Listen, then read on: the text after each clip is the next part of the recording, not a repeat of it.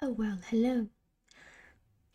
I was checking my nails because the son of Rose, the water ghost, the eastern water ghost, she stole my precious nails. I told her to stay away from. Look at these hideous things. Oh, I told her to stay away from my precious nails because I need them to scare people out of my way, but that's okay. Anyway, allow me to introduce myself. I'm infamous. Oh, infamous here is a compliment for us. Infamous for my title, the Jiantan Point Ghost. Yes, my root is Taiwan, also known as the Ghost Island. How convenient for us. But I prefer Sestina as my name, so if you would comment below, please use Sestina. Or otherwise. you don't want to know. Um, Perfume Lady Ghost, if you would know, or the Taipei Bus Ghost, and that odd girl from Tamkang University's Chinese Palace.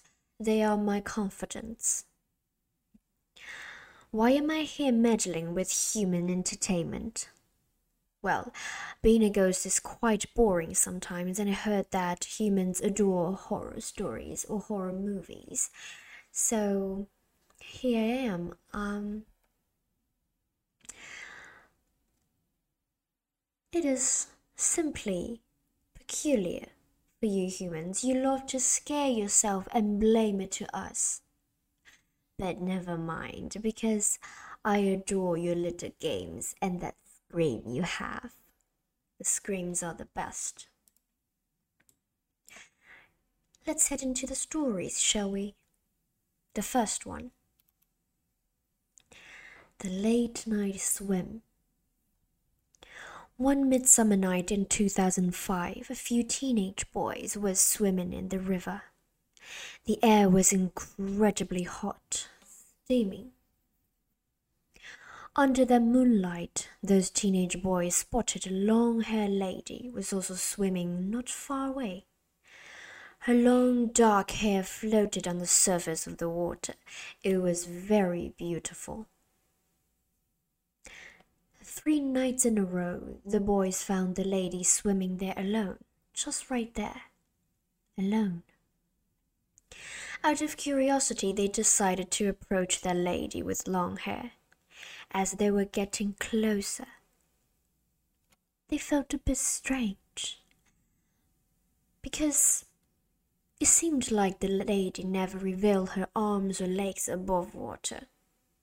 You know how people swim. Well, I don't know, but I assume people swim with uh, their arms and legs above water. Suddenly, the lady swam fast toward one boy.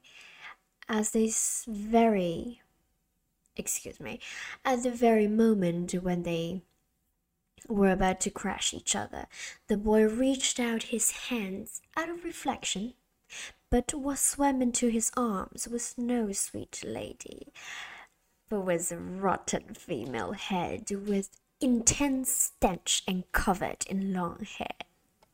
Oh, what a nice scene. Okay, the second story, then. 13th floor. You know, standard buildings usually are equipped with elevators, and therefore, of course, because humans can fly, and therefore staircases where people neglect the most. Even though there are cleaning ladies from time to time, still, staircase is a place filled with creepy silence and darkness, which is our favorite. I don't know why you human beings are so um, sensitive.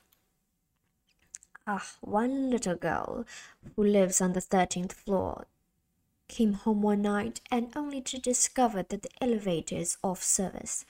She looked at the endless stairs and felt a great fear crept in her heart so she called her mother to come down and pick her up.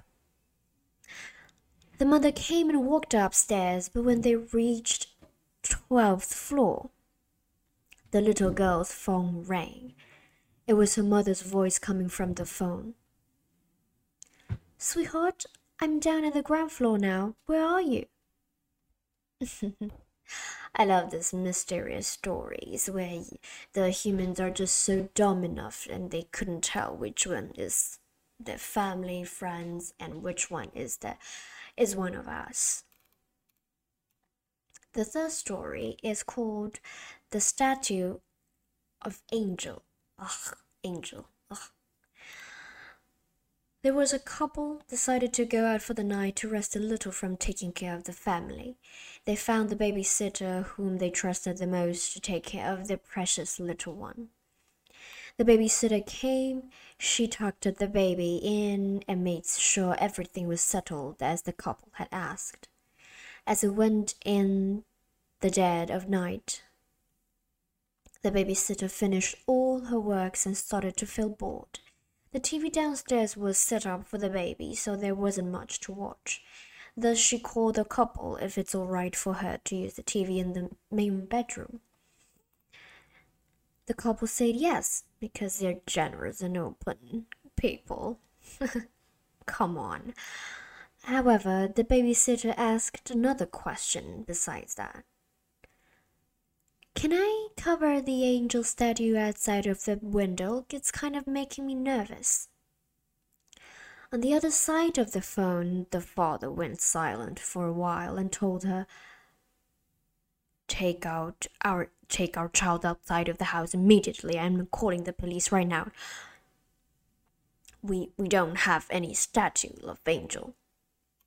The police rushed to the residence in three minutes but the babysitter and the child were covered in blood, and nobody saw any statue.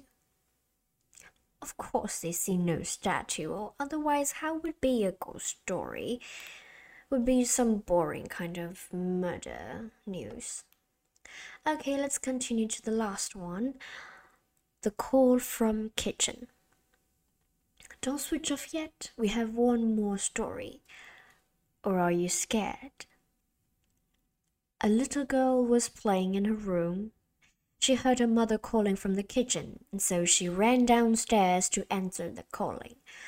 While she was running down the stairs, there was a pair of hands suddenly reached out from the cabinet below and dragged the little girl in. It was the little girl's mother. She whispered to her child, Don't go to the kitchen. I heard that voice too. Okay, now we're done. That was the end of this video. Um, vid. What would you call this? Oh, a video episode. Uh, this this is the end of this video. I had a fun time and I hope you shall have the worst evening. Oh, and before I shut this complicated system down, Go pay a visit to our social media accounts, will you? For horror's sake, you humans are lazy, insanely lazy for following stuff, okay? So just just do it. Goodbye.